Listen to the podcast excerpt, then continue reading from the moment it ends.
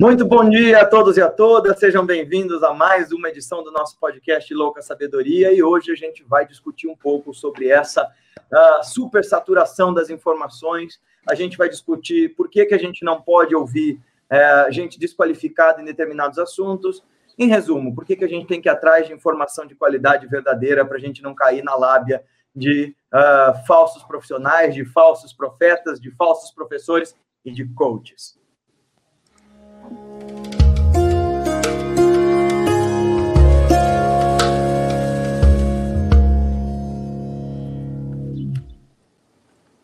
Comigo está o time oficial do Louca Sabedoria. É, hoje eu num cenário diferente. Bem-vindos, Manu, Becker, Wandy. Olá. Oi, e o Becker está num cenário meio satânico ali, né? Bruxólico. É, psicodélico. Dá até para pôr uma música satânica de fundo, nem sei se existe. Dá, né? Vou botar a era, só não vou botar a era para tocar aqui no fundo, Como senão o Gregório, porque senão vão desmonetizar o vídeo. É. Como estão, pessoal? tocar Bansuri, mas aí não fica satânico. Tudo bem, graças a Deus. Saudade de gravar com vocês. Pois é, é pois é. São, são muitos convidados, né? Muitos convidados. O programa está crescendo. Tem muitas emoções. É, isso aí. Ó. Oh. E, bom, a, o, o Andy perdeu a oportunidade de fazer propaganda das suas canecas, né? Podia estar cada um com uma caneca do Andy aqui. Que é, eu tô esperando. né eu tô esperando, na verdade, chegar a nova remessa que eu vou pedir agora. A gente vai escolher o novo modelo. Top, top. Pois é. Sabe o que, que, eu, sabe que, que eu achei ruim? É difícil escolher qual que eu quero, porque eu quero todas. Ai, que legal. Mas é verdade, são muito boas mesmo. Muito boas as canecas. Legal. Aliás, eu só. Ô, pessoal, não foi, não foi merchan, não, tá, pessoal? Foi, foi só tipo, foi um comentário mesmo, não foi merchan combinado aí para quem está assistindo. Não, eu não tenho uma caneca do Andy. Não, e ainda o Andy tá com uma caneca com a minha frase e eu não tenho a caneca, mas o Andy tem uma caneca com uma frase minha. Eu nem sei qual é a frase mais, mas ele tem uma caneca. Tava lá ele esses dias tomando um cafezinho, olhando pro sol, com uma frase do Becker lá. É. Acho que é bom dia, bom dia que está chegando aí. Pessoal, antes da gente começar o nosso papo, vou pedir que vocês gentilmente, por favor, deixem seu like, se inscrevam no canal e mandem esse vídeo para os amigos de vocês, porque boa parte da nossa audiência que vinha lá da página do Facebook do Martelo de Nietzsche não está conectada conosco, sabe Deus por quê que o, o Facebook impediu a gente de, de linkar a página do Andy. Ó, até agora, quando eu tento colocar, não entra. Entrou? Não entrou, tá vendo? Não vai, não dá para fazer transmissão ao vivo na página do, do Martelo. Então, postem lá. Deixa, deixa que eu vou dar um, vou tentar ver isso aí. Muito bem. Então, Vamos ver isso aí. É, a, a, motivação do vídeo de hoje começou graças ao meu professor de sânscrito e querido amigo, uma das pessoas que a gente tem que chamar para o podcast e uma das pessoas de humor mais ácido que eu conheço na minha vida. O Edgar Biqueles, ele é quase um avatar do Monty Python, porque ele faz as piadas e elas são tão inteligentes e tão ácidas que as pessoas olham às vezes e não entendem ou ficam chocadas porque são diretas demais. Mas aí ele só mandou um link para mim e falou assim: assista. E era um imbecil, não tenho nenhum pudor de dizer isso, era um imbecil dizendo, do auge da sua arrogância prepotente, por que que ele, sendo um homem super bem sucedido, pica das galáxias, poderoso, não precisava mais ler livros e achava que ler livros era uma grande perda de tempo. Ele é um coach de bastante sucesso. Ora, por que não? Afinal de contas, os idiotas perderam a vergonha. E depois o, o, o Manu veio me dizer que ele é um cara bastante polêmico e tal. E a gente estava conversando um pouquinho antes dos, dos, outros, é, dos outros entrarem, que o grande problema desse vídeo desse cara é que ele usa meias verdades para distorcer e falar grandes mentiras. Mas basicamente o que ele diz nesse vídeo, dentre outras coisas, é que para você ter sucesso, você precisa primar a quantidade, não a qualidade do que você lê, a quantidade de informações que você absorve, não a profundidade que você penetra nelas, porque boa parte dos livros publicados são bobagem. Essa é uma das partes que ele tem razão, inclusive porque os livros dele, se são publicados, fazem parte do rol das bobagens. uh, mas aí ele estava dizendo por que, é que a gente não tem que ler mais para ter sucesso na vida e que ler é perda de tempo, é coisa de pessoas medíocres. Eu o Andy, o Becker e o Emanuel somos quatro pessoas de quatro integrantes desse programa, cujas vidas foram mudadas pelas leituras que a gente fez. Não é não, rapaz? Então, assim, não é só sobre esse vídeo desse cara, mas é sobre o quanto a gente está desesperado para ter sucesso, o quanto a gente está desesperado para se destacar, o quanto a gente está desesperado para chamar atenção e a gente acaba absorvendo informações mentirosas em busca de um suposto sucesso que de verdadeiro só tem o destaque. Assim, a gente conhece pessoas que estão famosas, mas que não tem nada a acrescentar para o mundo. Então, essa Sim, introdução que a fez. E, olha só, é, uma coisa e aí você já manda, mandam ver. Feita essa introdução, depois a gente vai destrinchando o vídeo do cara. Não sei se vale a pena falar o nome dele ou não, mas aí vocês decidem. Mas, não, não assim, vale a pena. Mas, mas assim, não, o que, vale. que, que, que, que eu acho interessante é. Uma, aliás, um ponto que eu acho muito interessante é o seguinte: eu entendo que as pessoas eh, acreditam em meias verdades, sabe? Porque todo mundo vai ouvir uma meia verdade em algum momento, vai fazer sentido, porque pelo menos pela metade faz sentido, né? E aí a gente acaba tomando a parte pelo todo e acha que porque uma parte faz sentido, tudo faz, né? Agora eu não entendo quando alguém usa uma meia verdade cheia de contradições e as pessoas ainda acreditam, né? De qual contradição eu tô falando? Esse vídeo do qual o Gui menciona, o cara fala que ler livros é, é perda de tempo, que é coisa do passado, né? Que agora existe audiobook e tal. Uh, só que qual que, é a qual que é a seguinte coisa que ele fala logo depois disso? Que tem um livro chamado O Poder do Hábito que mudou a vida dele. então, assim, tipo, não leia livro, isso é coisa do passado. Mas eu sou foda hoje porque eu li esse livro aqui, ó. então, e, e, Manu, é tão louco que o cara afirma que leu mais de 1.200 livros. Eu sei o quanto de livros que eu li. Se ele tivesse lido essa quantidade, ele não faria, ele não falaria esse tipo uh, de bobagem. Eu, o seguinte, eu, uh, esse, uh, esse sujeito aí, ele é polêmico na área onde, enfim, ele desenvolve o trabalho dele. Aliás, todo mundo que compra qualquer curso dele sabe que o curso é ruim e pede reembolso. Todo mundo que comprou fez isso, a maioria. Lógico que teve uns azarados que deu sete dias e não tinha mais como pedir reembolso e um monte de gente entra com um processo contra ele, grandes investidores, porque esse cara só cresce em cima de uh, em cima de treta, entende? Esse cara só consegue crescer nessa forma e ele não lê, ele não leu 1.200 livros. O que que ele, o que que ele faz? Esse cara, na época eu acompanhava, quando eu estava começando aqui no marketing aqui com o Instagram e tal, eu eu ia para todo. Uh, como eu dava tiro para todo lado, eu queria saber como começar aqui. E eu acabei acompanhando esse cara por um tempo. Sabe o que o cara faz? Ele coloca o livro no 2.0 e sai caminhando, entendeu? E ele disse que ele leu. Ah, isso aqui é ler livro. Ouvi audiobook 2.0. Então é mais uma mentira. Esse cara, ele é um mentiroso. Eu posso dizer isso. Esse sujeito, oh, ele é um mentiroso. Enquanto, enquanto um ouvinte de audiobooks desde 2000. Olha, eu ouço audiobook desde que ninguém ouvia. Eu, eu ouço audiobooks desde 2011. O primeiro audiobook que eu ouvi uh, foi. Não me critiquem por isso. Olha, eu tô até com ele aqui. Uh, eu vou já assim que passar alguém aqui, eu pego para mostrar para vocês. Era em CD ainda, é o Mago, a biografia do Paulo Coelho, e o outro foi a biografia do Tim Maia. Eu achava o máximo ouvir biografias em audiobook, é muito legal. É uma outra linguagem. Uhum. Naquela época você tinha que colocar do CD para o iPod ou para o celular, enfim. Eu ouço, eu ouço podcast, aprendo muito com podcast. Antônia, pega esses dois é, CDs que estão embaixo desse livro, por favor. Não, ali, ó. Embaixo da cafeteira. Isso, esses dois negócios. Isso. Obrigado. Olha, para não deixar eu mentir, são as duas edições de uma editora que ela veio muito cedo para o mercado e aí faliu porque o brasileiro não estava acostumado nem pronto com essa tecnologia. A editora Plug. São, são muito boas as qualidades dos audiobooks deles e esses dois são bem legais, assim. Eu passei a respeitar o Paulo Coelho pela história dele, mas não pelo que ele escreve. Assim, eu não gosto dos livros do Paulo Coelho, mas esse livro aqui da história dele, do Fernando Moraes, é bem legal. Vale a pena. Uhum. Então, assim, o que, que, eu posso dizer? Eu, de, depois que eu descobri a Audible, que é, o, inclusive, o, o, o app que esse cara fala que ele usa, eu comecei a absorver muita coisa, assim. Eu sou um cara é, mais auditivo do que visual. Então, eu sei citar de memória trechos inteiros de livros que eu ouvi.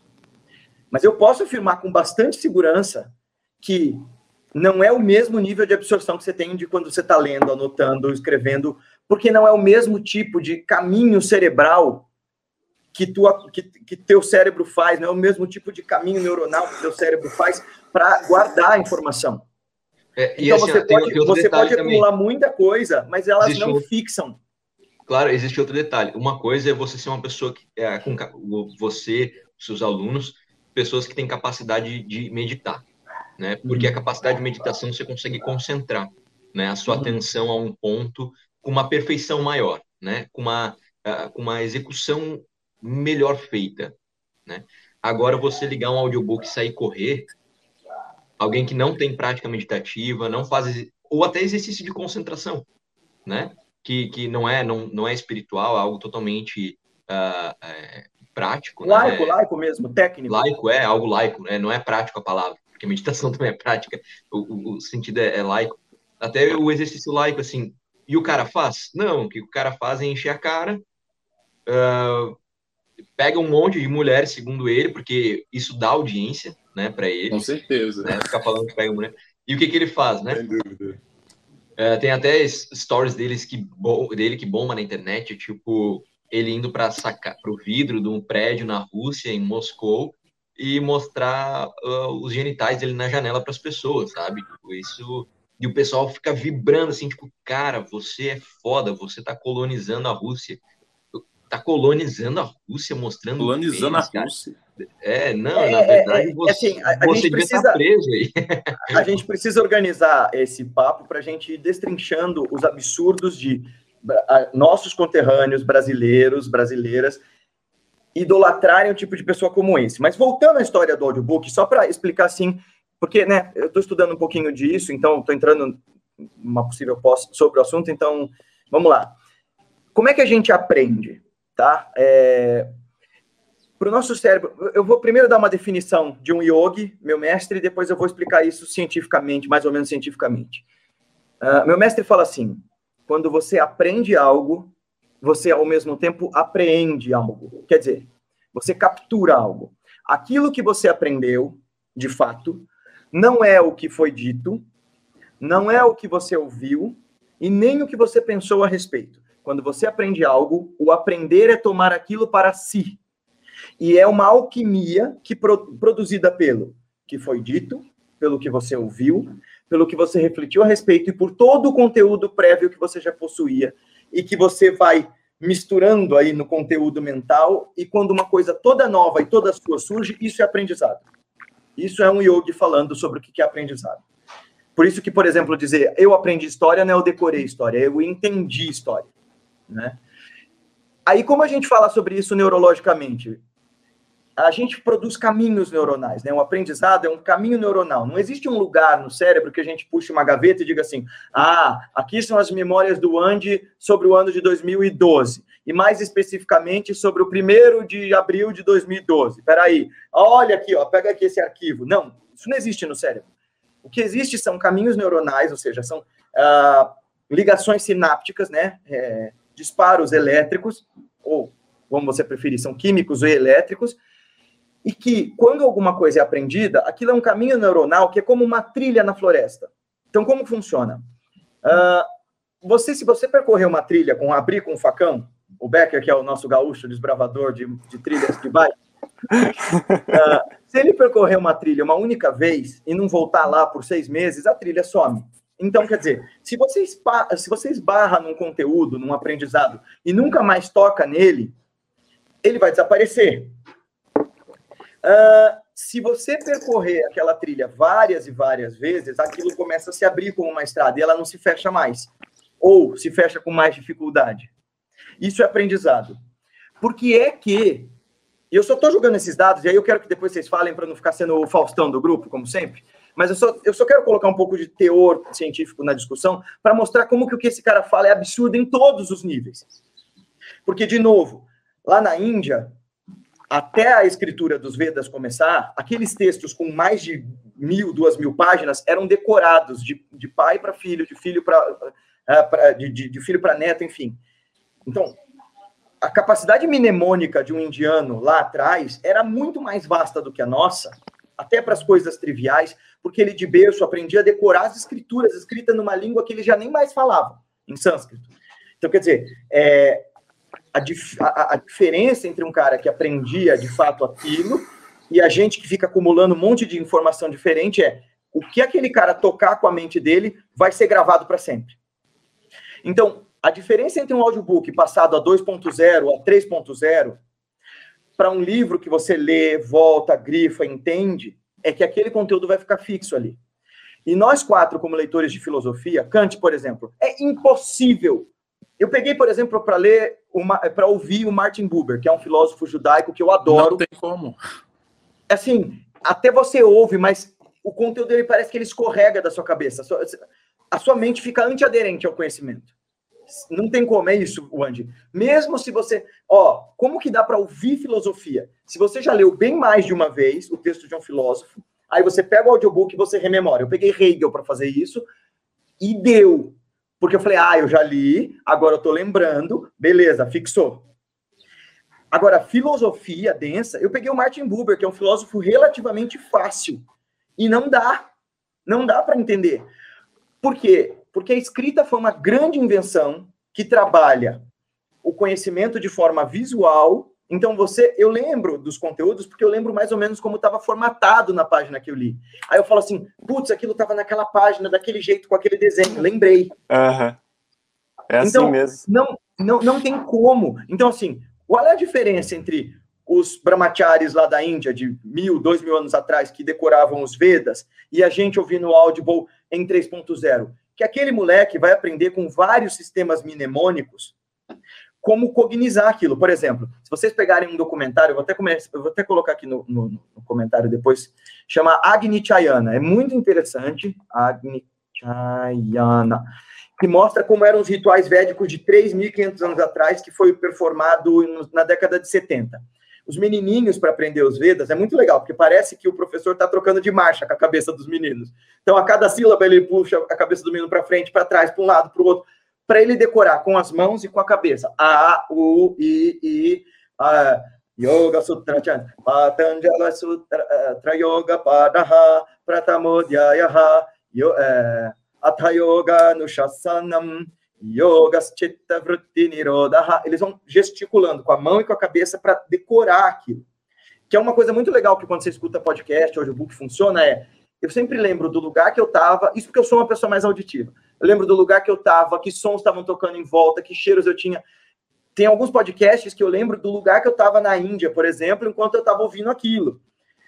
Mas isso é, não fixa conteúdo filosófico. Então, toda essa minha palestrinha besta foi para dizer assim: não dá para gente absorver grandes conteúdos passando por eles ampassando.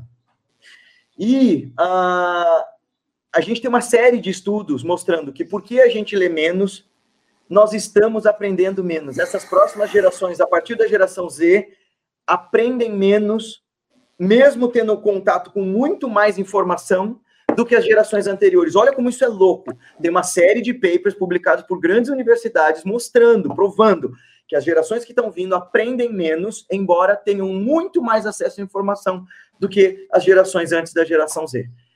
É, Poxa, eu, discordo eu, eu concordo contigo e eu discordo com quem pensa, não é você que falou isso, é algumas pessoas que pensam que o excesso de informação uh, é o responsável pela por essa diminuição no entendimento eu acho que é não saber o, usar o acesso à informação, sabe? É, porque, concordo contigo. é, porque o que acontece? Você tem um excesso de informação. Você não pode aprender tudo com qualidade. O, o teu trabalho é escolher o que, que você vai aprender, entendeu? O que, que você vai deixar Sim. de lado. Você, infelizmente, você tem que escolher o que, que você não vai aprender. Você não escolhe só o que você aprende no excesso de informação, sabe? Uh, então, porque se você não escolher o que, que você não vai aprender, você não vai aprender nada. Você vai ter o link com a informação, mas se acabar a tua bateria, tu não sabe mais nada, tu não tem acesso mais a nada, né? Uh, e olha só, no início ali o, o Gui Romano falou sobre, sobre a importância, né, de, de não ler rápido, o Becker também falou a importância de, ele falou, né, pô, você ouve o audiobook em 2.0, uhum. então, uh, pasmem, assim, é, é, no início pode parecer difícil de entender, mas quanto mais você, é, rápido você lê um livro, menos tempo o seu cérebro está pensando sobre aquela informação, mais rápido ele vai esquecer sobre o que ele leu. Por isso o é, lance do caminho neuronal, de você percorrer de novo, de novo, de novo, como uma trilha mesmo. É. Abre é. aquela trilha e vai de novo, de é. novo, de novo. Esse, Não, esse mas olha só. que está usando é, é, é isso mesmo. É exatamente esse o exemplo que neurologistas é, fazem, e psicólogos também, uhum. esse da trilha. Porque essas trilhas são analogias aos caminhos neurais. Uhum. Uhum. Mas assim, aí, uh, eu acredito que, por exemplo, eu sou uma pessoa que não, o problema também não está em ouvir em 2.0, não quis nem dar ênfase nesse ponto. Porque o que acontece? Eu sou uma pessoa que assiste vídeos em 2.0, em 2.0, entendeu? E no início, lá em 2018, quando eu comecei a assistir, para mim era muito difícil de compreender, entendeu? E hoje eu consigo assimilar tranquilamente, por eu estar acostumado com isso, entende? Mas um livro, eu digo na densidade do livro, um livro que te permite entender em 2.0, qual é a qualidade do livro que esse cara está ouvindo, entendeu? Para dizer, olha, eu consegui assimilar todas as informações desse livro ouvindo em 2.0. Eu jamais ia conseguir uh, ler, uh, ouvir, ler Nietzsche, né, uh, ouvindo em 2.0, por, por, exemplo. Hegel, Kant, é, é impossível. Eu sempre tenho que voltar Possível. no parágrafo. Sempre, eu Deixa eu mostrar assim, para vocês como que é um livro 2.0 para quem está assistindo a gente, para eles entenderem como que é a velocidade disso em inglês, para vocês verem se é possível pensar a filosofia dessa forma. Peraí. Ah, barará, barará. Tá dando pra ouvir? Dá pra ouvir, mas não dá. Eu sei de um tipo de pessoas que conseguem ouvir livro em 3.0, 4.0, porque eles são destituídos de um outro tipo de sentido e eles conseguem sim absorver informação assim, cegos. É só uhum. vocês assistirem o Nerdcast com o Lucas Radaelli e verem como ele usa o leitor, assim, é brrr, brrr, brrr, parece um superpoder. Mas é porque ele expande a capacidade de entendimento uh, de um sentido em detrimento do outro. Volta, Becker, desculpa. Sim, sim, sim. E a capacidade, a nossa capacidade de ver, ela ajuda muito, né? O nosso sentido da visão ajuda muito, mas ele distrai o sentido da audição. Isso. E o sentido da audição ajuda muito a visão, mas ele distrai uhum. a visão. Uma coisa boa que é de se fazer, viu? Por exemplo, é um livro de. Uh, não precisa ser muito denso, mas, por exemplo, é um livro assim que pode ser prático. Por exemplo, esse livro O Poder do Hábito, não, muita gente entende pelo título ser autoajuda, e na verdade é de um jornalista do The New York Times, um livro científico com bastante embasamento científico, é muito bom.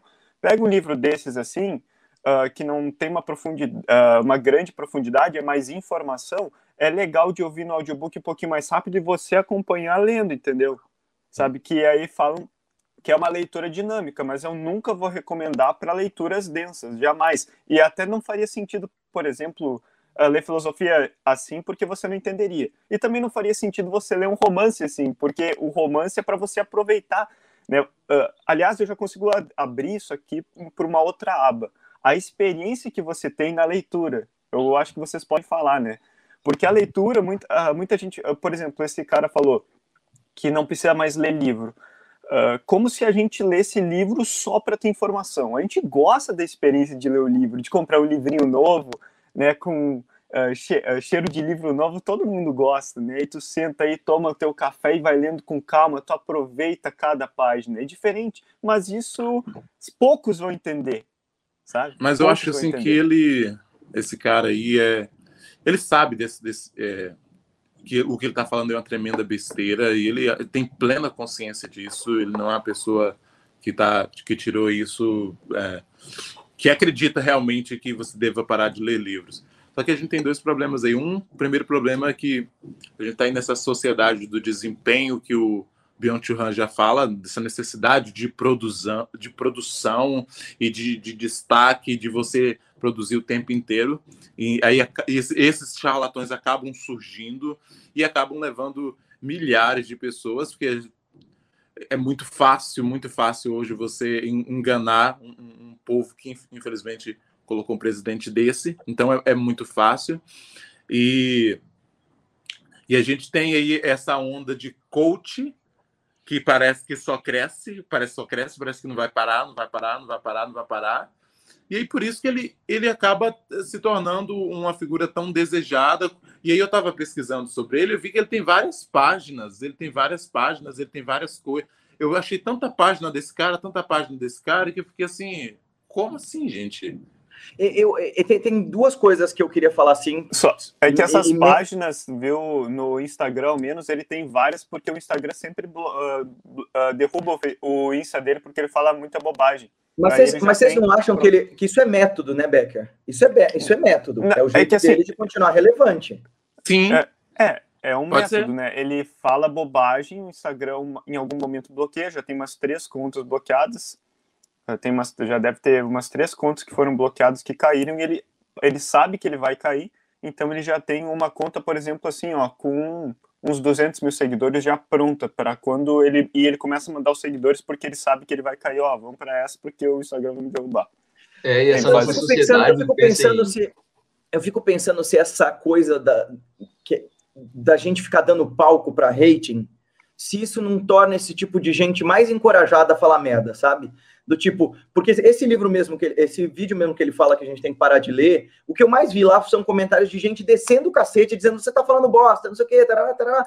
beleza, mas é, se você não comentasse e não assistisse o vídeo até o final, porque eu pelo menos tive indigestão, eu não dei conta, é, é, então, quem sabe esse tipo de gente se sentiria envergonhada? A gente está vivendo uma época em que, infelizmente, os idiotas perderam a vergonha, sabe? Total. É bonito ser burro, é bonito ser idiota é triste isso. É, é interessante que uh, existem uh, nessa nossa sociedade, o pessoal quer demais produzir e ganhar dinheiro, sabe? Isso. Mais ganhar dinheiro do que produzir de fato, né? Os outros podem produzir para você desde que você ganhe dinheiro. E uh, ele fala para esse povo, né? Para a sociedade que quer o, o, o, dinheiro e o lucro acima de tudo.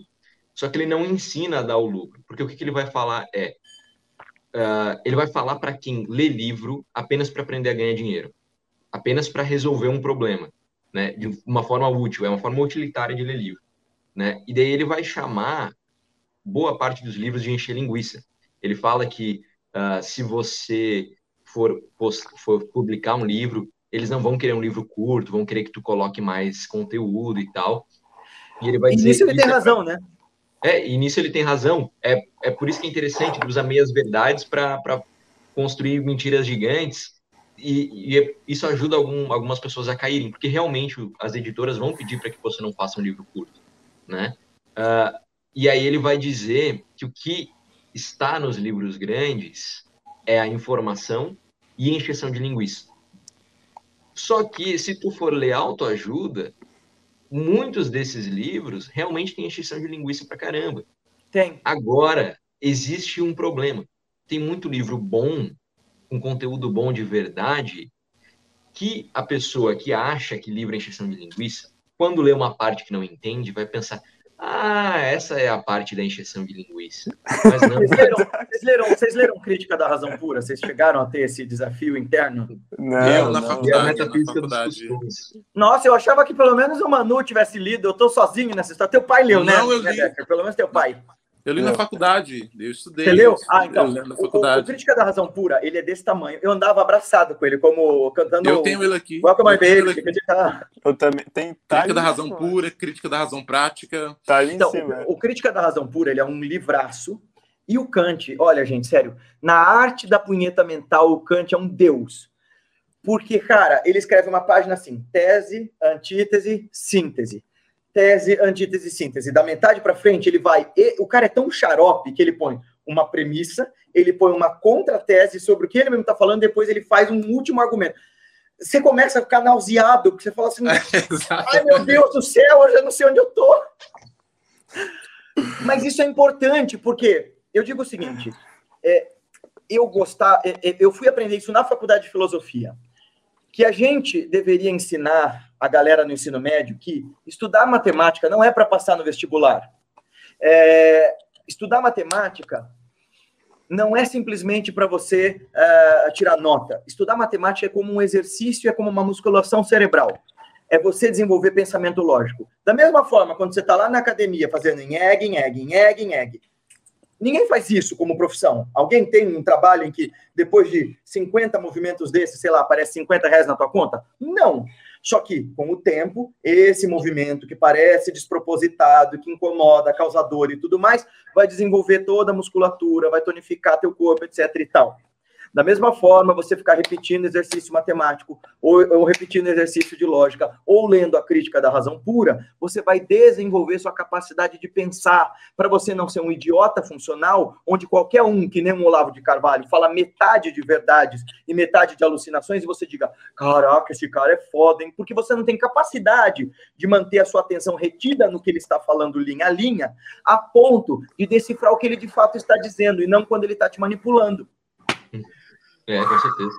Não, com certeza, com certeza. Eu tô pistola com essa história, desculpem. Não, mas tem que ficar mesmo. Mas Sabe porque... por quê? Essa história de eu li 1.200 livros, o, o, o Andy viu a biblioteca do Instituto ontem. Boa parte daqueles livros eram meus e eu doei para o Instituto e eu uso eles para produzir meus cursos. Tem uma pá de coisa lá, né? É... Deu, um, deu um puta trabalho, cara, ler aquilo, sabe? Mas, Foram horas, horas de vida gastos investidos naquilo. Mas, assim... Ah, Aí vem uma pessoa e fala que, que isso não. Aí vem uma pessoa e fala que isso não transforma ninguém, exato.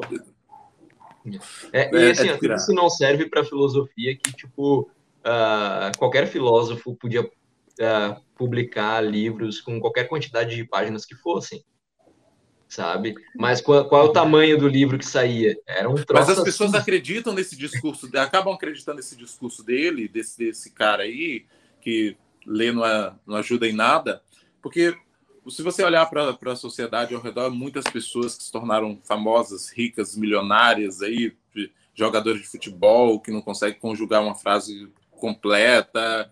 Muitas pessoas enriqueceram sem necessariamente ler. E aí elas veem uma pessoa falando isso, tá vendo? É verdade. Ah, fulano de tal ficou milionário só rebolando a bunda. Fulano de tal é, só é bola. É triste, é uma, é uma realidade triste. A nossa sociedade liberal, né, neoliberal, que consequente, consequência do neoliberalismo, né, acha que, por exemplo, você é bom em algo, é, é, o que determina a medalha que você carrega, que diz se você realmente é bom ou não, é o quanto de dinheiro você ganhou com isso, sabe? Então, as pessoas acham que o que ganhou mais dinheiro é sempre melhor, entende? É, é esse, Aí, esse discurso. É esse discurso, acho que o quem, quem ganha mais dinheiro é melhor. E só que não necessariamente ganhou mais livro. Por exemplo, eu não quero criticar a pessoa, ah, enfim, mas a, a Geise Arruda, por exemplo, ela ficou famosa porque ela apareceu uh, com roupas curtas, não sei que roupa exatamente era, mas deu polêmica, se importaram demais com a roupa que ela estava usando. Depois, depois o cara não quer que a gente zoa ele, que é gaúcho, nananá, ninini. Por quê? Todo mundo sabe que roupa era, o Emanuel. Como você não sabe como que era a roupa da Geise Arruda? Não, eu não lembro, faz muito tempo. Era um vestido mas, vermelho, mas... né? Não é? Acho que era um vestido vermelho. Mas, olha lá, ele não sabe que roupa que a Geise Arruda tava, mas sabe que o cara tava mostrando a piroca lá na janela da Rússia. Ah, irmão. Não, mas assim, ó, quem, quem é que se importa com, a, com o vestido? Quem é que se importa com o vestido? É quem não gosta de mulher. Quem gosta de mulher se importa com que o vestido não estava tapando. Só saco, É, não, mas é verdade, faz sentido. Faz sentido. No meu caso, você não pode falar nada, cara. Eu sou tá. mesmo, e aí? sim, sim. Sai não, fora, meu. Sai fora, sai fora, sai fora. Brasil sai Só para explicar que realmente eu não vou lembrar do vestido. A verdade, e, a verdade é que o Brasil produz muita gente fútil. Constante. Então, e, e, não, mas olha só. Mas olha só. Uh, o Manu tava falando. Aí a gente chega na concepção. Eu queria colocar isso uh, em voga aqui, colocar no assunto, que é o seguinte, né? Uh, as pessoas, elas estão, uh, por exemplo, muitas, esses coaches de internet, as pessoas perguntam o seguinte, ah, é bom ler livro, o cara vai recomendar autoajuda. E se for dizer, bah, e, e um romance? E um romance? Não, isso aí é perda de tempo, tu tá, eles dizem, isso aqui é, eles literalmente acham que eles estão uh, gastando, perdendo tempo ao ler um romance, porque nesse momento em que estão lendo romance, vale mais a pena olhar um, um, uma série na Netflix, sei lá, um filme que dura uma hora do que ler um romance quando você poderia estar produzindo e fazendo cada vez mais dinheiro e construindo o próprio patrimônio para adquirir sucesso. Aí eu deixo a pergunta. Uh, para vocês aí, num ponto de vista filosófico, o que, que é sucesso? E o que, que vocês acham que é a concepção de sucesso atualmente? Paz de espírito. Na moral, você tem uma, é, uma é que, assim, todos nós, todos nós somos um ser diferente, né? Todos nós somos um ser diferente. É, as nossas verdades são diferentes, nossos valores são diferentes. O sucesso para todo mundo tem que ser igual. Conquistar o primeiro milhão aos 30 anos de idade, né? Como é esse para o pessoal neoliberal, é o mesmo. Sabe, você sabe que tem um livro excelente de um grande professor budista chamado Felicidade, é o livro do Alan Wallace, em que ele explica um pouco esse conceito de felicidade de um jeito muito legal, assim, definindo para nós que, assim, olha, é importante essa felicidade hedônica, sabe? Essa felicidade do desfrutar a vida, de ter certa quantidade de dinheiro que te é, permita um certo conforto, mas, é, mas é, dinheiro traz alguma felicidade até certo limite. Uh, depois desse limite, o que a gente tem que procurar é o que ele chama de felicidade eudaimônica, sim, ele está se inspirando no Aristóteles, é, uhum. para dizer, olha, é uma felicidade do bem-estar interno, uma felicidade construída a partir do autoconhecimento. Porque tem uma coisa, o Andy falou do Bill, do Bill Young-Chul Han, e o legal é que esse livro dele, A Sociedade do Cansaço, em inglês chama-se Burnout Society, né? É, que é a sociedade do, do, do ultra-estresse, da ultra-cobrança, porque você tá, é. tem sempre que estar tá, é, é, fazendo com que o teu motor gire a violentas rotações por, por segundo. Você não pode deixar as coisas irem num ritmo natural.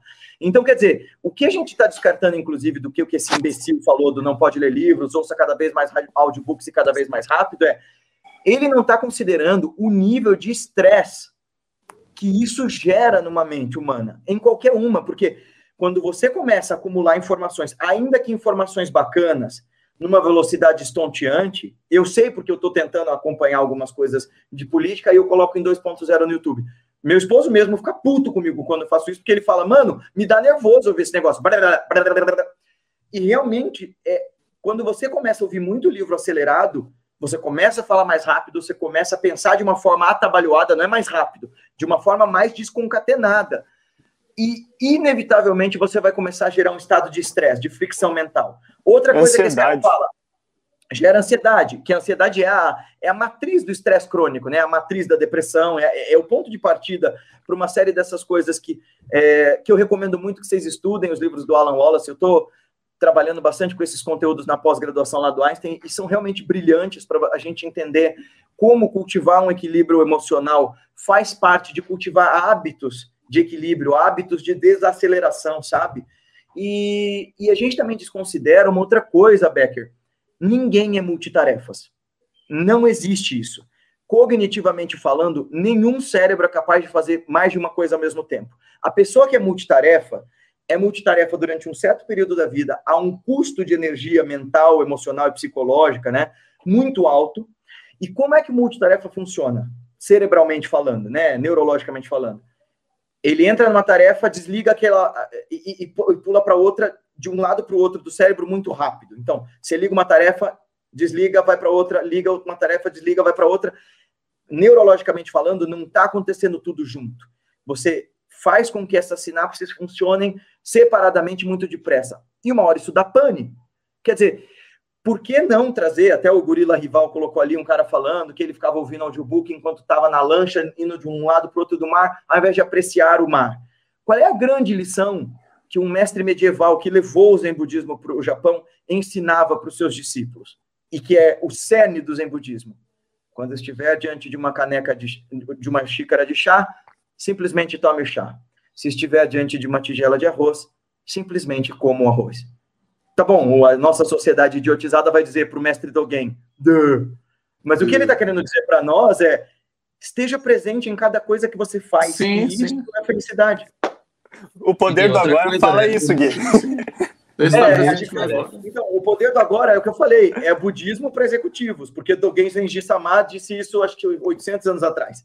É, o, e tem outra coisa, né? Multitarefa, você só vai fazer bem, o, a, além de ter um período do qual você consegue fazer um período da vida, a, além disso, só, só vai fazer bem as junto às coisas das quais você já tem prática. Você já tem conexões neurais bem feitas para executar aquela tarefa. Você não é multitarefa em coisas novas na sua vida. Você é multitarefa em coisas das quais você já tem prática. Tipo, lavar louça e ouvir rádio. Isso. Né? É, coisas que você tem prática e você não despende tanta energia. Né? Ou, ou melhor, você gasta energia sem um esforço consciente. Você não está consciente da, da energia que você está dispersando. E, e, olha só, sobre, sobre a leitura dos livros, pessoal, que daí uh, ele essa parada de pôr 2.0, tem um livro que, assim, ah, tipo, não é uh, o livro, mas ele é bem objetivo, tá? Bem objetivo. E que é o Alberto Del Sola, Mentes Geniais. Ah, eu tenho. Tá? Eu tenho os dois dele, Mentes Geniais e Mentes Brilhantes. É, são e, livros e, assim, excelentes, ó, excelentes. São bem legais, são bem legais. Você não conhece?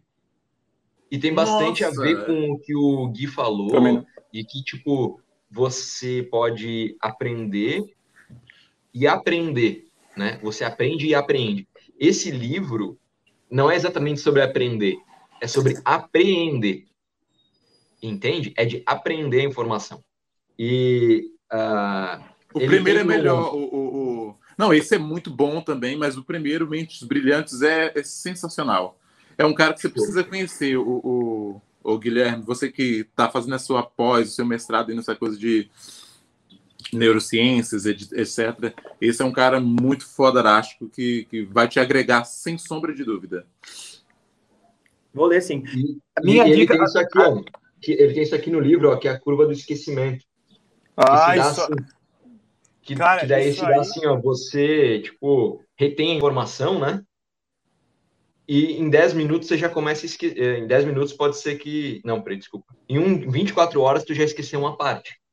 Sim, cara, Entende? isso é muito legal. Isso, isso é muito legal que eu entrei numa. Agora, agora eu quero desenvolver. Eu aprendi. Agora eu tô relativamente bom em inglês, assim, agora eu quero aprender espanhol. Eu entrei numa uh, academia online aí para aprender espanhol, eles mostram isso, como eles fazem o método por conta justamente, mano, dessa curva do esquecimento, assim que a gente vai esquecendo e praticamente daqui a pouco fica linear assim que tipo uh, nos primeiros dias assim tipo vai caindo depois fica linear porque o conhecimento não cai mas ele não tem como é. recuperar é. então tu vai mantendo ele tipo através da prática sempre rememorizando assim entendeu é. sabe não você é quer ver como esse negócio, você quer ver como essa que essa curva do esquecimento é real até comentaram aqui sobre cursinho vocês já experimentaram perguntar para alguém que passa nesses ferrados vestibulares, tipo medicina, engenharia, vocês já experimentaram perguntar para eles sobre matérias que eles não usam mais na faculdade depois que acabou o cursinho? Porque no, no vestibular não é raro que essa galera gabarite história, geografia, química, português, lá, lá, lá.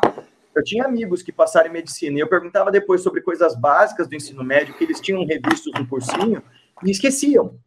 Por quê? Sim, Porque, sim. primeiro, a gente tem que armazenar, a gente acaba usando só a informação, só guarda a informação que a gente vai utilizar de novo, né? O caminho neuronal.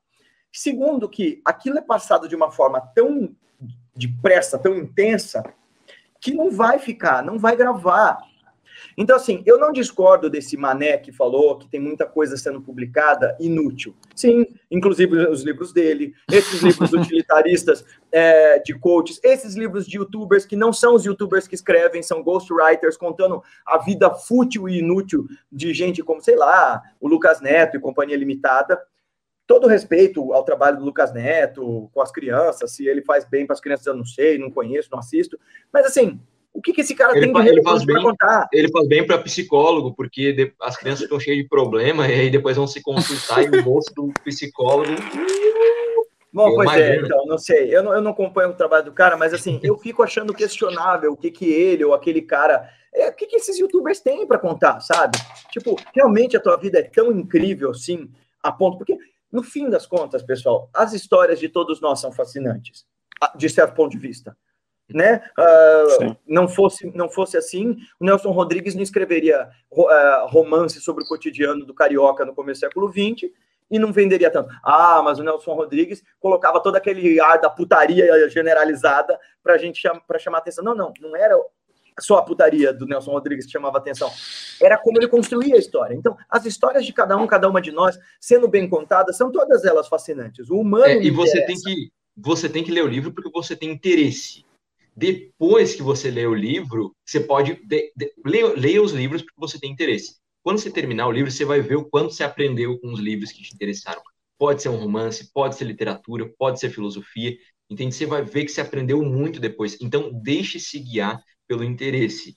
Porque é o seguinte, se você se guiar pelo sentido de ser útil, é, porque, tipo, você vai ler aquele livro para ficar rico, é, é um problema. Uma coisa é você ler um livro técnico para você exercer a sua função no trabalho. Né? Porque daí você vai ler o livro técnico, mesmo que você leia em um dia só. No outro dia você está revisando, porque você está praticando aquilo que está naquele livro. E no dia você seguinte sabe... de novo, daqui 30 dias de novo. Agora, se você for ler um livro para ficar rico, uh, você lê um livro com um porquê uh, não objetivo, um porquê falsamente objetivo, como esse, né, de, de, de ler para 10 passos para ser feliz, 10 passos para ficar rico, você está botando uma utilidade para o que não tem, porque não é você útil. Sabe, você sabe não é útil é porque se você essências, essa é uma das essências de uma das escolas de pensamento da Índia que eu mais gosto, e a essência filosófica de um livro famoso, esse vocês já ouviram falar, chamado Bhagavad Gita. O nome dessa filosofia é Karma Yoga, é a doutrina da ação por excelência, né? Até o Rafael perguntou agora é, o que, que essa, esse negócio de coach quântico tem a ver com espiritualidade. Nada. E uma das coisas que desqualifica o coach quântico de ser chamado minimamente de espiritual é esse utilitarismo barato. Por quê? Porque no Karma Yoga, Manu, a, a essência da felicidade é faz cada ação ofertando essas ações, os frutos das ações, a algo maior que você. Ou seja, entenda como se você fosse o zelador de um jardim, mas você não é dono desse jardim, desse pomar. Essa é a essência do caminho do Karma Yoga, entendendo assim: os frutos das ações não te pertencem. Ah, é como uma doutrina religiosa? Não. Eles dizem assim: o que te cabe das tuas ações são as intenções e a qualidade com a qual você realiza as suas ações. Eu escrevi um capítulo inteiro no Revolução de Desperte Já sobre isso. Quer dizer, quando a gente quer é, é, realizar algo, o que a gente tem controle sobre a ação que a gente realiza é a intenção com a qual a gente faz a ação Ixi, o Becker caiu. E a qualidade com a qual a gente executa essa ação. Agora, quais serão as repercussões? Eu posso, sei lá, dar um presente pro, pro, pro Andy e de repente se é um negócio que ele detesta, ele tacar na minha cara. Eu não tenho controle sobre isso. Então, essa é a essência do Karma Yoga. Eu estou simplificando muito, mas é se você faz algo de aprendizagem para ficar rico, isso o Idrissá também fala sobre isso, que é muito legal, que não se ganha duas vezes pelo trabalho que lhe foi pago, né? Então, quer dizer, se você está fazendo algo. É, depois eu até trago esse texto do Idrissá, se vocês quiserem, que é um grande mestre sufi. Então, ele diz assim: se você faz algo e a sua recompensa é, por exemplo, aplauso, não espere, por exemplo, que outros frutos, como grande aprendizado, grande desenvolvimento aconteçam, porque você já foi pago com aplauso. Eu estou complicando muito, mas é basicamente, eu estou usando outras tradições para explicar o que o Emanuel está falando. Fala aí, desculpa sim, ter te cortado. Sim, e oh, quando, então, vocês entendem, né, o pessoal que está assistindo, que é, é interessante você buscar o livro para ler porque você quer ler, porque você tem interesse. Aquilo vai te dar uma realização. E eu te juro que se você ler, escolher um bom romance, você vai aprender alguma coisa. Com certeza você vai aprender. Entende? Na literatura a gente aprende muito. É uma forma de experienciar filosofia, muitas vezes, né? A literatura. Agora, se você permanecer escolhendo um livro porque ele é útil, né? Nesse sentido, uh, é extremamente vazio, porque os livros que se dizem inúteis, ou seja, que não têm uma utilidade direta, eles são muito verdadeiros. Enquanto os que se dizem úteis não são tão verdadeiros assim, porque se você for pensar, ah, vou ler um livro para ficar rico. Tá, a utilidade dele é ficar rico. Tá, e qual que é a utilidade de ficar rico? Ah, poder comprar prazer. Tá, e qual a utilidade de poder comprar prazer? Ah, a minha sociedade construiu que viver com mais prazer é viver melhor. Ok. Por que, que a sociedade construiu isso? Ah, porque no século XIX a gente começou a ser utilitarista e até hoje. Tá, e por quê? Ah, porque Deus morreu. Por quê? Por quê? E a gente vai perguntando por quê, até que a gente chegue lá no surgimento do humano, no surgimento do mundo e acabe no nada. O porquê do porquê do porquê é o nada. Não tem utilidade para nada. Entendeu? O, o mundo não existir vai deixar de existir a utilidade final não existe. Já, né? já que nós estamos falando de livro, já que nós estamos, já que nós estamos falando de livros, qual foi o livro que vocês leram assim que impactaram? Qual foi o livro que mais impactou? vocês também, pessoal dos comentários. Né, deixa aí, tipo, você leu aquele livro, tipo, é a sua vida antes e depois daquele livro. Qual é o livro, assim, tipo? Ou não tem? Eu tenho alguns, mas assim, eu vou falar do que eu sempre comento. O, o Becker não tá aparecendo para mim, para você está? Não, não tá, não tá para mim também não. A sua imagem não tá aparecendo, Ué? Becker. É. E tá. Deixa eu ver se eu entro de novo, então. É, eu é. tô me vendo aqui. Pera aí, vou só sair é. e entrar de novo. Estranho. Tá bom. Então, olha, uh, aqui a Lorena colocou que o poder do agora foi muito importante, que ela leu e ajudou muito, e um monte de gente, viu, Lorena, é, se beneficia. Eu fico brincando dizendo que ele é budismo para executivos, mas é porque, de fato, o Eckhart Tolle ele simplifica muito os conceitos que são originais do budismo, são originais do Vedanta, ele distorce algumas coisas, mas eu sei que um monte de gente se ajuda é, e, e, desenvolve muito lendo as coisas dele. Então, nesse sentido, se isso foi o teu caso, beleza. Ela citou também aqui os 100 Anos de Solidão, é um puta livro, eu fiquei assim... Tem um outro escritor latino-americano que eu também gosto demais, uh, que é, além do Gabriel Garcia Marques, é, é, o Mário Vargas Llosa. Nossa, cara, eu adoro. Quem me apresentou o Mário Vargas Llosa foi a, a Adriana Cury, minha amiga. Ela me deu um livro dele chamado Tia Júlia e o Escrevinhador. Mano, que puta livro foda. E um outro autor latino-americano, esse sim me mudou, viu, Andy? Os livros dele, os contos dele, tudo que esse cara escreveu, eu não conheço quase ninguém da minha geração que leu, é o Jorge Luiz Borges. Né, o, esse, o, Jorge Luiz Borges, cara, olha, parem o que vocês estão fazendo e procurem um conto dele chamado A Rosa de Paracelso. Nossa, que eu escrevi um curso sobre alquimia da consciência depois de eu ler esse conto. É muito bom. Foi um curso que eu dei lá em Erechim e tinha um monte de gente. Eles ficaram tudo olhando para minha cara do tipo, meu, né? Tirando uma galera que já mexia com alquimia e me viu olhando e, e, e, e sabia do que eu estava falando. Esse, esse conto é um, um conto estarrecedor, assim, muito bonito. Ele tem um conto também sobre o Minotauro é, é, é, o conto do Teseu sob a perspectiva do Minotauro é brilhante, assim, eu adoro Jorge Luiz Borges. Agora, um livro que mudou minha vida e me, me ajudou a sair de uma crise suicida foi Autobiografia de um Yogi. Sem dúvida, foi um livro que abalou as minhas estruturas, assim, completamente. Quem é o autor é, dessa... Da Autobiografia de um Yogi? É. Paramahansa Yogananda. Um outro que eu li na mesma época foi o que é religião de Swami Vivekananda, esse, e, e, e o Raja Yoga, né, assim... O dia do Krishnamurti também é outro que quando eu li, tem alguns autores assim que quando eu li foram abalos sísmicos, né, na minha vida, que mudaram para frente, para sempre assim. Uh, o Yogananda, o Krishnamurti, Vivekananda, uh, Chogyam Trungpa mudou para sempre minha forma de entender espiritualidade. Uh, e o Rabino Newton Bonder, ele é brasileiro e é brilhante, as ideias dele são brilhantes, assim, são incríveis. Esses são alguns dos autores que me abalaram para sempre, assim, muito bons, assim. Gosto muito. E o Idrissá. O Idrissá, sem dúvida, foi um deles. Mas o Anderson, o livro que mais mudou minha vida talvez tenha sido a genealogia da moral, tá? Uh, embora hoje eu, eu, já, eu já vi tantas vezes, revi tantas vezes, eu, eu, detesto ver coisa repetida. Esse é o meu maior inimigo no aprendizado. Eu detesto figurinha repetida, cara. Então, assim, ó, só que assim, ó, eu vou pegar um livro pela segunda vez, eu, Desanima, eu, né? Eu prefiro demorar um ano para ler um livro do que reler ele. Cara, eu te, me dá ansiedade, eu fico mal, é um problema que eu tenho. Então, o que, que acontece? Eu leio vários livros ao mesmo tempo, os livros mais importantes. Os livros menos importantes eu só sublinho. Os livros mais importantes eu sublinho, escrevo e tenho um caderninho só para ele para eu anotar. Eu prefiro anotar as coisas e demorar um ano para ler um livro pequeno, né, importante, e daí, o que eu faço? Eu não só releio minhas anotações, como eu releio os capítulos, mas eu não consigo reler o livro, algum problema psicológico que eu tenho. Uh, então, o que acontece? Eu li a genealogia da moral, uh, demorei muito, e eu li a segunda vez. Agora, eu não consigo pegar a terceira vez. Eu não consigo pegar. E, embora seja o livro que mudou minha vida e que eu acho fantástico. Eu olho para ele e penso, ah, que chato é, é só uma, uma, curiosidade, né, que eu estou compartilhando e é o livro que mudou minha vida, né?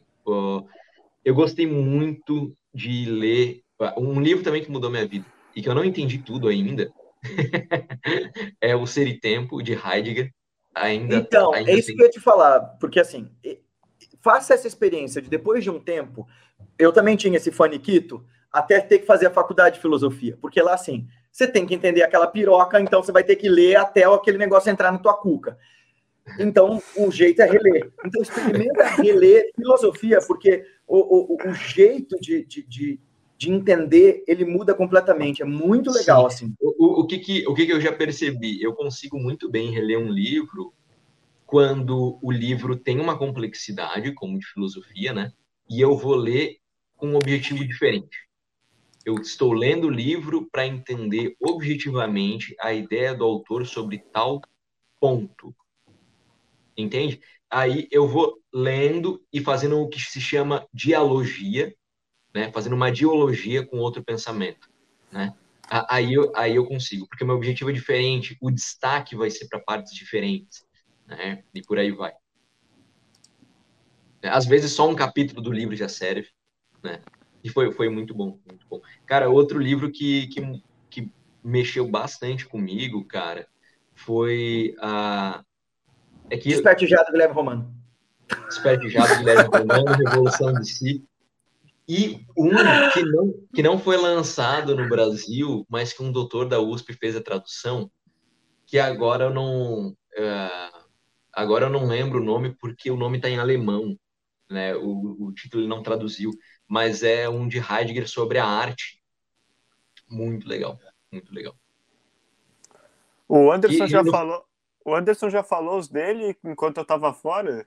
Não, não, não, assim não falei, mas é óbvio que o primeiro livro que mudou, mudou de fato a minha vida assim foi o de Nietzsche e o primeiro assim que vários outros já tive impacto, Machado de Assis, é, eu, tá, eu, sou mais ligado à poesia e literatura. Mas aí depois, quando a partir de 2011, o primeiro livro que vem começando a fazer transformações psicológicas na minha forma de pensar e de enxergar o mundo, aí vem Nietzsche com Além do Bem e do Mal, que, que não é um livro recomendável para ninguém que vai começar a, a ler Nietzsche. O próprio Nietzsche fala que é um livro incompreensível, mas esse livro ele foi assim o inicial para mudar a minha vida, assim, porque as citações, as provocações de Nietzsche ali me causavam é, muitas, é, muitos, muitos questionamentos.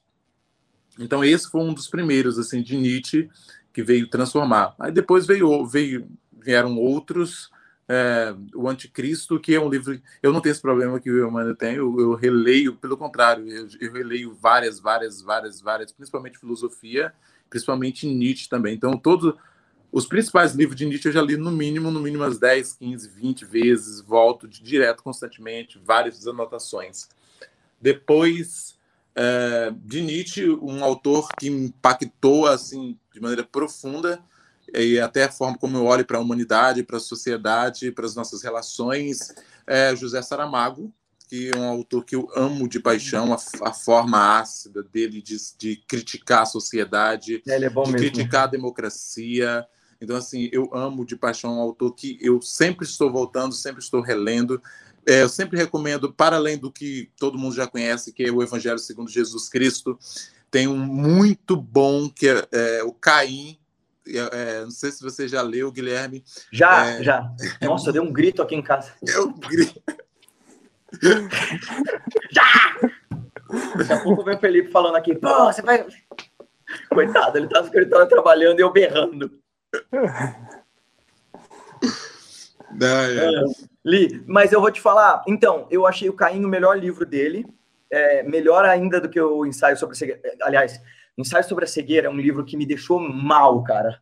Olha, eu li aquilo, eu li aquilo, eu queria me arrastar no asfalto, assim, que eu falei, meu Deus, como esse livro. Olha, teve um outro livro que, por uma razão de, é um outro texto, é, é bem diferente, que é do Emily Zola, chamado Germinal. Quem me passou para ler foi meu professor, uh, o Eduardo Fera. Aí, Gabriel, meu irmão caçula. O, o, Eduardo não gostava mais de mim no final, mas ele me emprestava livro, não emprestou para você. Toma essa. É, esse livro Germinal é um, é um romance escrito uh, no final dos, no começo dos 1800 sobre o início das revoluções operárias e tal, e como que era fodida a vida de um trabalhador em Minas de Carvão ali no começo. Cara, é de uma agonia, assim, a, a vida das pessoas era tão miserável, que é ainda em boa parte do mundo, mas dava um, é, é, ele, é um, ele é um romance visceral, assim, é um romance do desespero. Tanto o ensaio sobre a cegueira, que é uma ficção, mas o Germinal é uma ficção, é, é, é, uma, é, uma, parada tão real que me deixou pior do que quando eu li o ensaio sobre a cegueira. Tem um outro também do mesmo nível, e, e você ia gostar, Andy, porque, uh, enfim, não sei se você ia gostar, foi uma, uma ex, qualquer coisa minha, é, ex, talvez, ficante, talvez, é, uma amiga. Enfim. Espero que o marido não esteja ouvindo, né? Ah, ele sabe, enfim. Ela me emprestou um livro uh, que depois virou até um filme na Netflix, mas o filme ele é bom, mas não faz jus ao desespero que é o livro, chama Feras de Lugar Nenhum. Assim, é, nossa, cara, é, é, muito triste assim sobre essas guerrilhas na África, sob o ponto de vista de uma criança, sabe? É, é bem assustador. Massa, massa. E olha só, uma coisa antes do, do Becker comentar só. Uh... Tá vendo como eu podia ter sido um booktuber, como eu falei pro, pro Andy ontem e, não, e perdi o time? Exato. Eu, eu, não, eu consigo lembrar de várias ideias que mudaram a minha vida, mas vários livros não, sabe? E, e, por exemplo, uma ideia que tem mudado a minha vida recentemente é a crítica de Bergson à dialética. Ah, o Bergson é muito bom, né? Bergson é excelente. Tipo, sabe essa parada que o, que o Kant fez na crítica da razão pura, que o, que o Gui falou, né, de trazer da, de, da construção da síntese através de uma dialética, né, uh, um argumento, a contra-argumentação, e aí uma síntese, todo esse, esse movimento de, de construção de raciocínio, Bergson critica, uh, ele, ele acha, ele considera uh, um início bom para a filosofia, ter um argumento e um contra-argumento, mas ele considera ruim pelo seguinte: você pega uma ideia uh, possível, ou, por exemplo, uma ideia real, algo que acontece, e pega algo do campo do possível. O possível nem sempre é real, sabe? É, poderia ser desse jeito, mas não é, é desse aqui.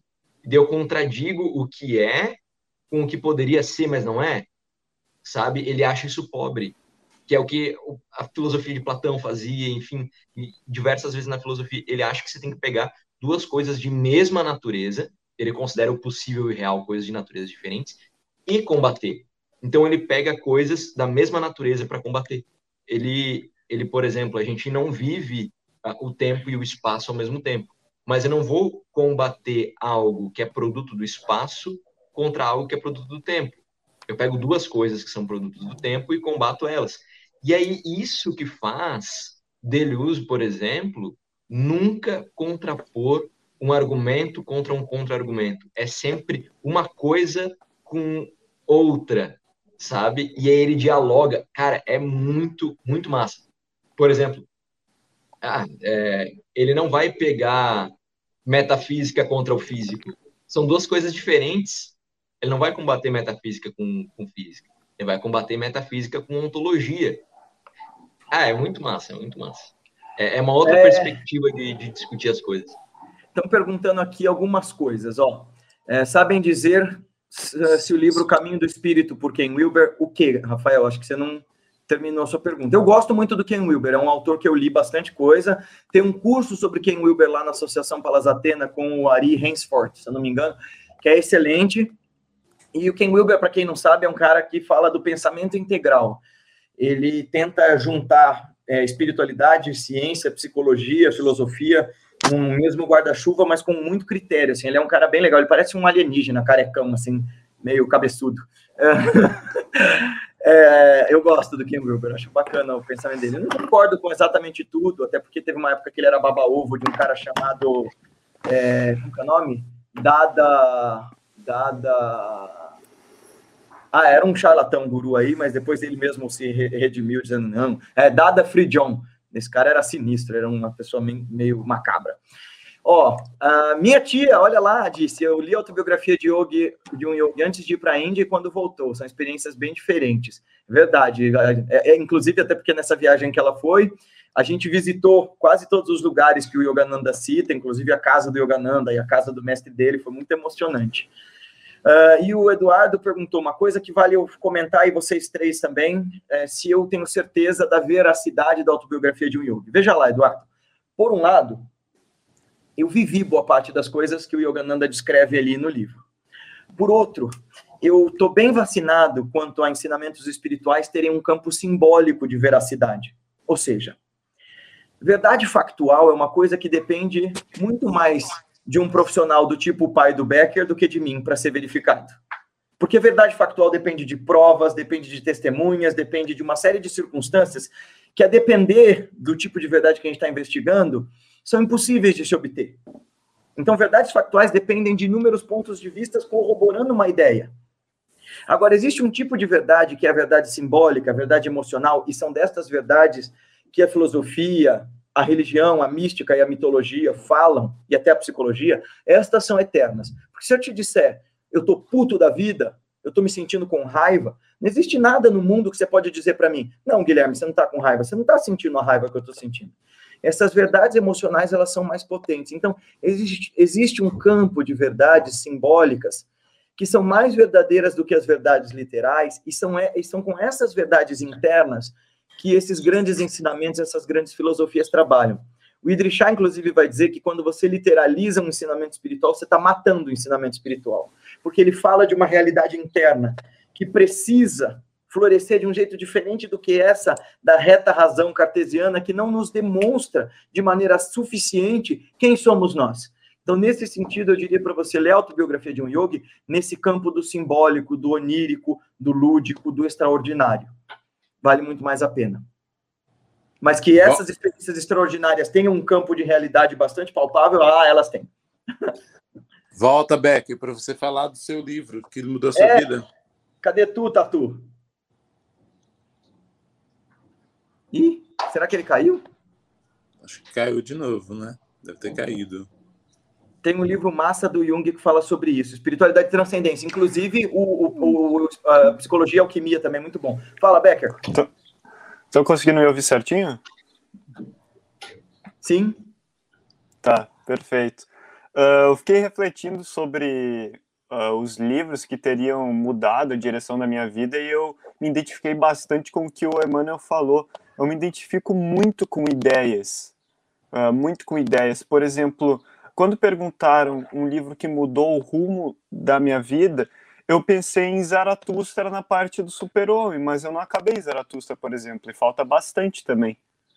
Para eu acabar esse livro, eu até achei, olha, melhor eu parar por aqui e começar de outro jeito, mas o primeiro livro que me veio na minha mente foi Zaratustra, mas eu comecei a pensar, ir mais fundo e mais fundo, e eu consegui me lembrar de um livro que eu acho que foi o livro que foram dois livros que me direcionaram assim para filosofia, pode-se dizer.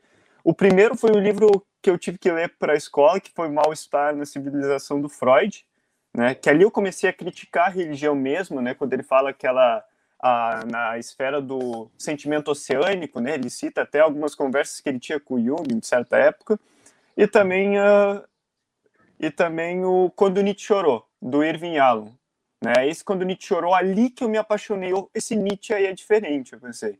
Né? Eu não conhecia a filosofia dele. Por exemplo, na escola, por, uh, sempre se trabalhava na filosofia, todos os anos, todos os anos, quando tinha filosofia, eu acho que foi só no ensino médio que tinha filosofia, mas enfim, se trabalhava, assim, eu acho que Hegel, mas bem por cima, bem por cima, sabe? Não teria como os alunos entender Hegel, né? Uh, Kant, assim, super por cima e muito mais Platão e Sócrates, só isso. E Nietzsche e Schopenhauer citava, ah, esse foi um carinha ali que fez tal coisa, mas não falava por cima, não entendia, não tinha a mínima ideia. Então, acho que quando Nietzsche chorou foi que me levou para esse lado a, e, e, me instigou a desenvolver, enfim, uh, o pensamento filosófico, né? Porque a história de Nietzsche ela é muito apaixonante. Ali, nesse romance fictício do Irving Allen, quando Nietzsche chorou, a gente consegue imaginar talvez um lado uh, sentimental do Nietzsche, mas um lado profundo também, com a ideia de eterno retorno, amor fati, é muito legal. Então, tudo, eu citei ali Zaratustra e Nietzsche, né, mas a minha construção, assim, para eu tomar a direção do Nietzsche foi mais ou menos no início do ano passado, também, depois de ler quando Nietzsche chorou, mas foi com foi cada vez com visões assim ácidas, primeiro uma visão ácida da realidade com Bukowski, depois eu fui para Camus e agora eu estou em Nietzsche, sabe? Eu fui tomando essa direção assim uh, um, para um pensamento existencialista e para uma desconstrução, uh, para um filósofo que é coerente com a filosofia que prega, né? Que desenvolve. Então, hoje eu acho que eu posso dizer que não foi um livro específico, mas eu acho que foi mais Nietzsche hoje em dia. Legal. Muito bem. Uh, o, o, Vinícius disse aqui para nós que o livro que, uh, o livro que mais me marcou, uh, mais me mudou é Totalidade Infinito, do Levinas. Nossa, esse eu nunca li, eu gosto do, da teoria do, das ideias do Levinas. E eu também não li inteiro, por dificuldade mesmo. Ah, vou dar uma olhada. E pelo eu jeito, não só livro mudou a vida dele, como anime também, porque a foto dele é uma não, o, o, Vinícius é um cara que ele faz filosofia e ele só lê os filósofos que estão fora do circuito. Ele foi a primeira pessoa que me falou de Pierre Hadot, além do Lucas Machado, que é um amigo meu, colega lá da filosofia. Eu, eu admiro o caminho que ele faz pela filosofia, assim, bem fora do padrão. E aí, pessoal? É isso? Então a gente já descobriu que a filosofia nos transforma, vale a pena. Espero que esse papo tenha ajudado vocês a lembrarem para não seguir pessoas desqualificadas e despreparadas e se tornarem é. pessoas preparadas. Que tem que ler livros, sim, né? E que, aliás, vale bastante a pena você, uh, você saber julgar o que, que você vai ler, o que, que você não vai ler, né? Não, de, não ficar dizendo, ah, vou deixar para ler depois, quando vou, a gente está na era da informação, porque é tanta informação, tanta informação, se deixar para depois você não vai ler, você tem que pensar, não vou ler agora, não vou aprender isso agora, eu vou aprender isso agora, porque essa de não vou aprender agora, você fica se sentindo em débito, né? Pô, eu perdi de aprender. Agora eu deixa para depois, vou deixar para depois tem aquela satisfação, mas você nunca vai aprender de fato, né? Então, pô, a, a gente tem que aprender a filtrar o que, a, a escolher o que vai ler nessa era da informação e tem que ler e não pelo sentido de utilidade, mas pelo interesse, né? Uhum. Olha, eu vou, eu vou deixar então bem uma pergunta para todos vocês, que na verdade acho que eu devo colocar na página agora, depois que acabar. É, qual é o livro, já que a gente estamos falando de livros pra, e falando sobre isso, qual é o livro obrigatório para esse 2021 que todos, todas, todes, todos é, deveriam ler? Eu vou deixar a minha indicação aqui e vocês deixam a, a de vocês. Eu acho um, um, um autor essencial que todos precisam ler é o Harari Sapiens. É obrigatório, é uma coisa básica, sabe? Um mais um, dois. É Harari Sapiens, tem que ler. Antes de fazer amizade com alguém, você pergunta: você já leu Harari? Não, não li. Então, tem que perguntar. É obrigatório. Perfeito. Uh, eu diria que nesse contexto pandêmico, Uh, não, falem vocês primeiro, para pensar melhor, senão eu vou começar a falar uma ah, lista. Vamos, pe vamos pelo básico. Sociedade do Cansaço. Vamos pelo básico. Eu, olha, eu, não li, eu não li. Eu vou, dire... eu, vou, eu vou dizer que você pode ler. Uh, você pode ler o meu livro sobre as práticas meditativas e tudo mais. A Revolução de Si Desperte Já. Mas, se você não quiser esse Jabex, você pode ler os livros do Alan Wallace, seja ele uh, Felicidade Genuína, seja As Quatro Incomensuráveis ou A Revolução da Atenção, são todos excelentes. Tolle, né, Não, não, lê Alan Wallace, que aí é um budista de verdade falando. Eu vou, eu vou recomendar o ciclo da sabotagem, pra, porque a gente está sempre vivendo isso, tá? A gente está sempre vivendo isso. E é, esse livro aqui é uma forma uh, bastante prática, objetiva de, de entender isso, sabe? E aí é que tá. Esse é um tipo de livro que não tem encheção de linguiça, mas que pessoas como o, o autor daquele vídeo que diz para você não ler e achar que o livro inteiro é encheção de linguiça. Porque é o seguinte, ele vai contar histórias de repetição, né? E quem é quem é utilitário demais vai ver isso como encheção de linguiça, mas não é através da história que você consegue experienciar a repetição, né? E aí você se identifica porque você é humano e essas são histórias reais de repetição. Né? Você vai ter aqui uh, menino de 12 anos que prometeu para si mesmo que nunca faria o que seu pai fez, abandonar sua esposa e filhos. Porém, 30 anos depois, o mesmo garoto, agora um homem, deixa sua família. Uma mulher que terminou um relacionamento destrutivo está agora apaixonada por um homem com as mesmas características do seu ex-namorado. E ele lista diversos padrões de repetição como identificar eles. É bem legal. Você se livrar da sua própria prisão, você ser o Sísifo que, que sabe que é Sísifo, né? E como deixar de ser, como identificar, né? Não, eu vi uma ironia no... Eu vi uma ironia, viu, mano, nessa questão do ciclo da autossabotagem, né? Dessa tu falou prisão, me lembrei do. Tava acompanhando o seriado Tio da Half Man, né? Eu tô, tenho o Amazon Prime ali, o Prime Video, E falou, não, é, e eles fizeram uma brincadeira, né? acabei de descobrir que eu estou numa prisão, mas que eu sou meu carcereiro, né? Tu descobri que é você que está se prendendo, é muito engraçado. Ó, oh, tem um recado para você, Becker. Acho que o Becker poderia tentar ler Louca Sabedoria para rachar a cuca. É o, é o livro, inclusive, que me inspirou para dar título para esse, esse programa. É um livro excelente do Chogyam Trungpa, mas eu diria, porque ele sim foi um divisor de águas na minha vida, foi o primeiro livro do Trungpa Rinpoche que eu li, depois eu li mais uns quatro ou cinco. É. Uh, todo mundo conhece o Trungpa Rinpoche, principalmente por causa do Além do Materialismo Espiritual, ou uh, The Myth of Freedom também, que é excelente mas esse livro ele é transformador se você tiver algum uh, algum conhecimento básico de budismo ou de história do budismo tibetano tal se você for direto para ele vai ficar um pouco confuso os termos quando ele fala de Padmasambhava e uh, Dharmakaya, Nirmanakaya, essas coisas todas. É isso. É isso. That's é a isso. wrap. Muito obrigado, pessoal. Tenham um excelente final de semana, boas e fecundas práticas. Não se esqueçam de recomendar esse podcast para pelo menos três amigos seus e forçar com que eles escutem amarrados numa cadeira. Não se esqueçam de, de, seguir a gente no Deezer e no Spotify. Se você está ouvindo a gente no Deezer e no Spotify, não esquece de recomendar a gente para os seus amigos. E uh, é, até a nossa próxima semana, nosso próximo encontro. Isso. Um abraço a todos. Abraço Valeu, a todos, pessoal, gente. Obrigado. obrigado pela audiência.